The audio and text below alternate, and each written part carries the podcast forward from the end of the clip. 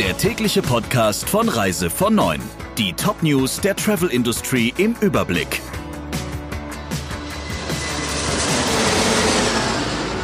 Mit Ursula Lampe. Schönen guten Morgen.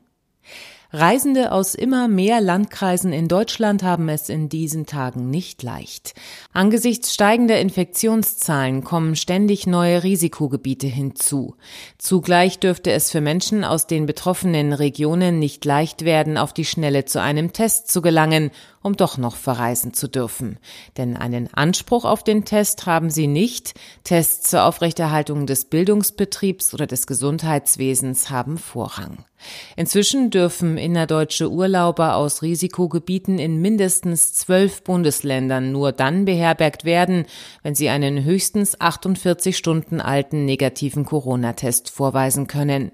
Nur Bremen, Thüringen und Berlin machen dabei nicht mit. Mecklenburg-Vorpommern beharrt auf strengeren Regeln. Der Veranstalter Tropo, ein Unternehmen der Emirates-Tochter Dnata, macht zum Jahresende dicht. Wie es in einer Mitteilung heißt, blieben Buchungen mit Abreise bis dahin bestehen, die übrigen Reisen würden storniert. 90 Prozent der stornierten Reisen seien bereits zurückerstattet worden und auch weiterhin würden Rückerstattungsanträge so zeitnah wie möglich bearbeitet. Die Entscheidung sei das Ergebnis einer weitreichenden Strategieüberprüfung bei Dnata sowie der aktuellen weltweiten Krise in der Branche.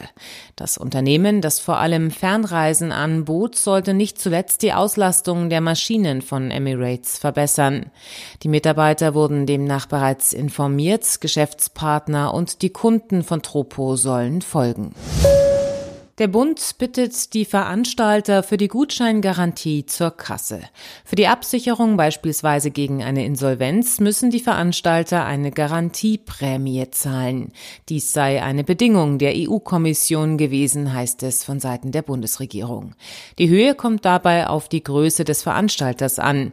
Die Garantieprämien werden für Kleinstunternehmen sowie kleine und mittlere Unternehmen auf 0,15 Prozent und für alle übrigen Unternehmen auf 0, 0,25 Prozent des ausgegebenen Gutscheinwerts festgesetzt. Erhoben wird die Prämie durch das Bundesjustizministerium und sie wird auch dann fällig, wenn der Ernstfall, dass also die staatliche Absicherung wirklich nötig wird, gar nicht eintritt. Bei einem Beherbergungsverbot müssen Kunden nicht für die Unterkunft bezahlen. Zu diesem Schluss kommt der Reiserechtler Paul de Gott. Wie er der DPA sagte, gelte dies für gebuchte Hotelübernachtungen ebenso wie für Ferienwohnungen oder Ferienhäuser. Anders liege der Fall, wenn eine Anreise und Unterbringung weiterhin möglich wäre, weil es nur eine Quarantänevorschrift am Reiseziel gebe, aber kein Beherbergungsverbot. In diesem Fall müsste der Gast zahlen, sofern keine kostenlose Stornierung mehr möglich sei, so de Gott. Der Kreuzfahrtverband Cruise Line International Association will künftig Passagiere und Mitarbeiter auf Corona testen lassen. Wie die Tagesschau berichtet, soll die Pflicht für Schiffe ab 250 Passagieren gelten. Wann und wie Mitarbeiter und Gäste auf das Virus getestet werden, dürften die Reedereien selbst entscheiden. Laut der Tagesschau sei die Branche damit der erste und bislang einzige Sektor innerhalb der Tourismusbranche, der konsequent verpflichtende Tests auf das Coronavirus für alle Reisende und Angestellte einführt.